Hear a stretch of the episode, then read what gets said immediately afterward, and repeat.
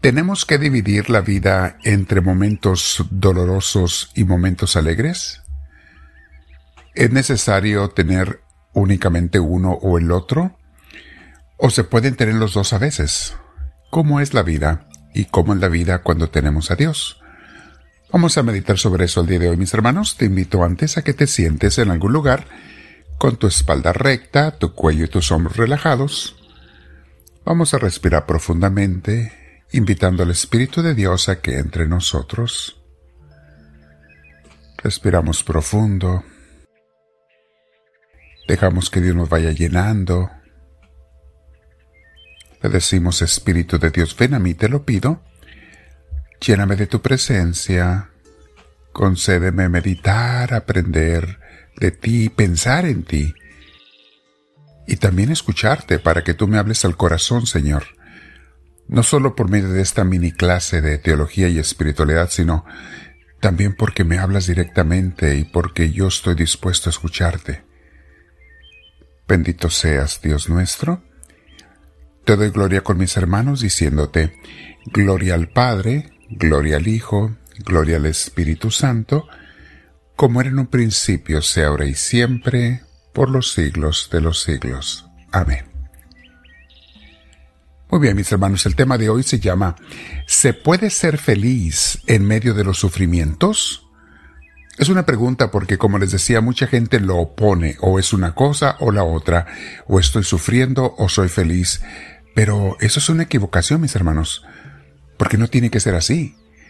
Hay veces que hay sufrimientos y no tienes que estar sin ser feliz. Puedes tener la felicidad de Dios y la paz aún en medio de los sufrimientos.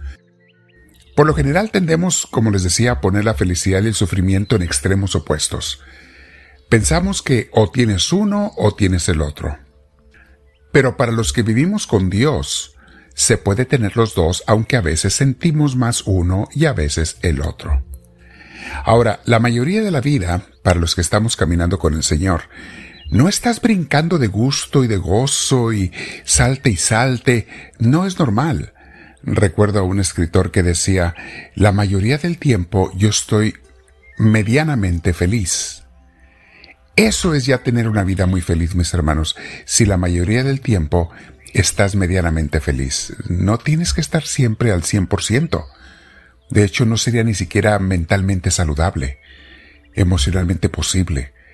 No tiene que ser así pero con que la mayoría del tiempo estés del lado de la felicidad, aunque no estés brincando de gusto, ya estás en el camino correcto y en la forma de vida que Dios nos ofrece. Jesús nuestro Maestro nos enseña que sí se puede tener los dos, sufrimiento y a veces dolor, eh, o dolor y felicidad. Y el saber esto, mis hermanos, es un gran consuelo, porque hay ciertos sufrimientos o dolores o enfermedades y cosas tristes que no podemos evitar en la vida. Van a venir, son parte de la vida. Incluso hay gente que de diario vive con un dolor. Pero eso no significa que no pueden ser felices. Claro que sí, teniendo a Dios en sus vidas, y vamos a hablar un poquito de ello. Jesús y los santos nos enseñan que aún el dolor pueden ser causa de paz y gozo si se lo ofrecemos a Dios y permanecemos unidos a Él, si le encontramos un sentido divino espiritual al dolor y al sufrimiento. Para que el dolor no sea, por decirlo así, doloroso, tenemos que espiritualizarlo, al encontrarle un sentido y un propósito divino, en unión con Dios.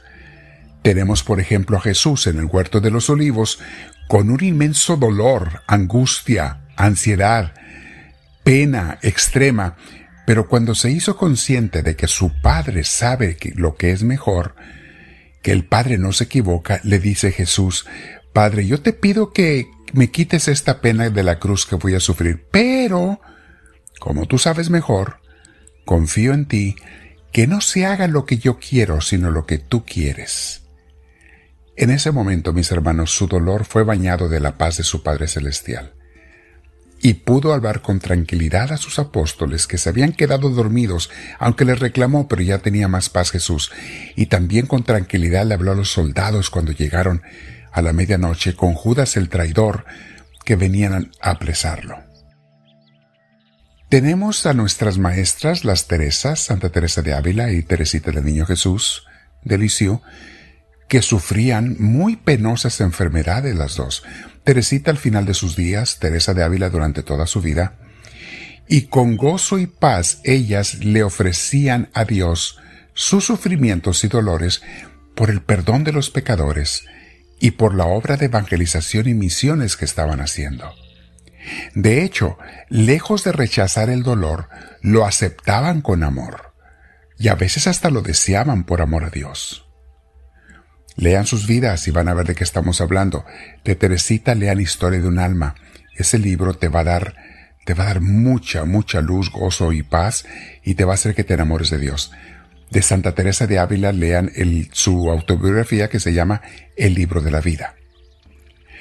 Otros ejemplos de santos los tenemos en Conchita Cabrera de Armida, en San Ignacio de Loyola, San Francisco de Asís, la Madre Teresa de Calcuta y tantos más que en medio de sufrimientos y enfermedades tenían el gozo y la paz de Dios. Y vean lo que nos dice la Sagrada Escritura en las palabras de San Pablo. Romanos 8:18 dice, de hecho, considero que nada se comparan los sufrimientos actuales, o sea, nada lo que estamos sufriendo hoy en día, comparado con la gloria que habrá de revelarse nosotros, con lo que va a ser el cielo. San Pablo no huía de los dolores y los sufrimientos y de las penas, y vaya que le tocaron muchos. En 2 Corintios 1.5 dice San Pablo, Así como participamos abundantemente en los sufrimientos de Cristo, así también por medio de Él tenemos abundante consuelo. Mis hermanos, yo les he dicho en mis testimonios y mis clases que los momentos en que he sentido el mayor gozo de Dios ha sido en la oración durante tiempos cuando estoy sufriendo una gran, gran pena. En esos tiempos que estoy en medio de una gran pena, un gran dolor, me pongo en oración y en esas oraciones es cuando he sentido más el gozo infinito de Dios que al momento de estarlo sufriendo, de estar gozando eso, mis hermanos, le digo al Señor, Señor, todos los sufrimientos que he estado pasando, que yo los veía como, como una montaña inmensa, son nada, nada comparados con este gozo y con gusto, Señor, a la hora que quieras, hazme pasar por otro sufrimiento con tal de que me des estos minutos de gozo contigo. Porque es una probadita del cielo, mis hermanos, lo que Dios te da. Y se da cuando hay sufrimiento aceptado por Cristo. Dice San Pablo, entonces hay abundante consuelo. A eso se refiere en 2 Corintios 1.5. Luego en la misma 2 Corintios, capítulo 4, versículo 17, dice así, los sufrimientos ligeros y efímeros, o sea, pasajeros, que ahora padecemos, producen una gloria eterna que vale muchísimo más que cualquier sufrimiento en la tierra. Es cierto, mis hermanos, es, nada, es, continuación de lo que les dije hace rato. Una pequeña pena sufrida por Dios te viene a traer mucho gozo en esta vida y ya no se diga la otra, que es cuando experimentas la presencia de Dios. Esta cita que les acabo de leer es 2 Corintios 4:17. Filipenses 3:10 tenemos lo siguiente, lo he perdido todo, he perdido todas las cosas a fin de conocer a Cristo, a fin de experimentar el poder que se manifestó en su resurrección participar en sus sufrimientos y llegar a ser semejante a Él en su muerte. He dejado todo para eso, dice San Pablo, para incluso participar en sus sufrimientos. O sea, cada sufrimiento que yo tengo, estoy acompañando a Jesús en los suyos, incluso hasta la muerte. Con gusto lo hago. Filipenses 3.10, que hermoso nos dice. Y en Romanos 5, del 3 al 4, dice, y no solo en esto, sino también en nuestros sufrimientos, porque sabemos que el sufrimiento produce perseverancia. Eso es lo, lo, importante. Sabemos que el sufrimiento produce perseverancia, la perseverancia entereza de carácter, la entereza o fortaleza de carácter produce la esperanza. Palabra de Dios. Mis hermanos, quédate platicando con Dios y meditando sobre esto y la respuesta a ese título, claro que se puede ser feliz, estar lleno de gozo en medio de los sufrimientos. Únete a Dios y encuéntrales la vida, el sentido espiritual y divino a tus sufrimientos con el Señor y tendrás la paz que ni los gozos de este mundo ni los placeres te podrán dar. Honestamente no se comparan cuando sientes la presencia de Dios. quédate platicando con él un rato, unos 15, 20 minutos y dile, háblame Señor, que tu siervo te escucha.